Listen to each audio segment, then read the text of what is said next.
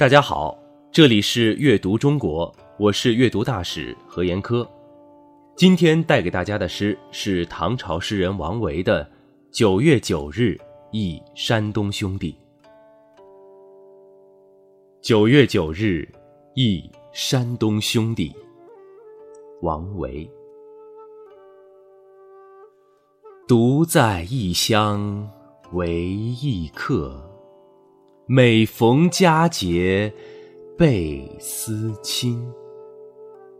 遥知兄弟登高处，遍插茱萸少一人。我独自一人在异乡做客，每逢佳节来临，就会加倍思念亲人。我知道，在遥远的家乡。兄弟们都在登高望远，在他们都佩戴茱萸时，会发现少了我一个。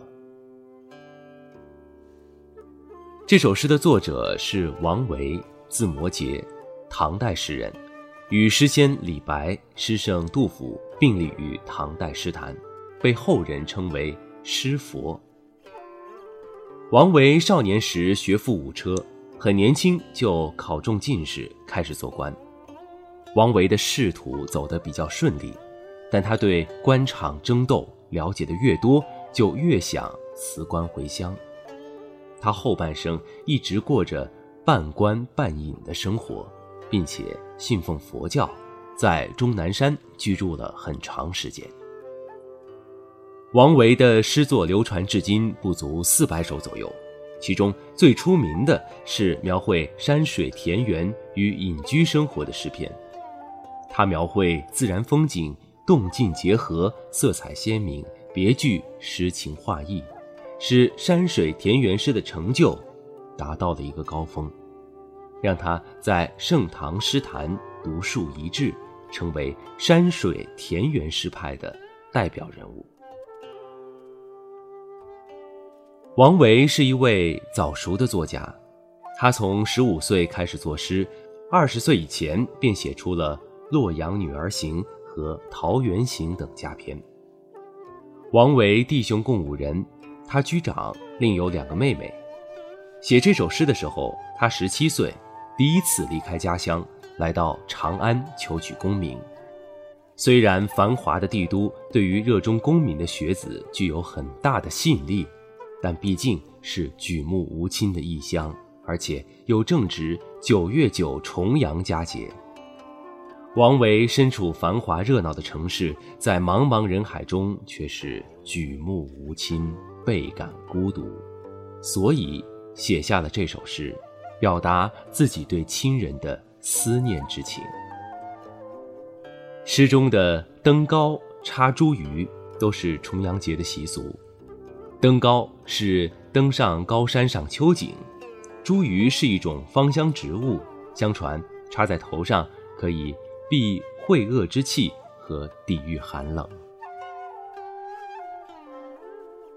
王维写这首诗时还很年轻，所以这首诗十分朴素，与他后期那些构思精巧的山水诗有着本质的不同，却有着强烈的艺术感染力，以至于。后来，每当人们在节日思亲的时候，便很自然去吟诵这首诗。诗作的前两句“独在异乡为异客，每逢佳节倍思亲”，用的是艺术创作的直接法，几乎不经任何迂回，直接表达出作者的心情。其中“独”“异”“倍”字的运用都十分巧妙。三四句，遥知兄弟登高处，遍插茱萸少一人，并没有继续再表达自己的思念，而是遥想亲人按重阳的风俗登高时，也在想念诗人自己，这样将诠释的情感推向高潮，给人留下想象的余地，回味悠长。这首诗朴实无华，音调写美，诵读时需感情饱满，节奏略缓。独在异乡为异客，每逢佳节倍思亲。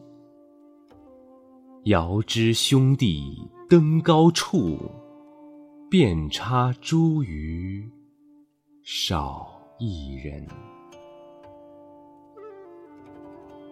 这里是阅读中国，我是阅读大使何延科，感谢大家的收听。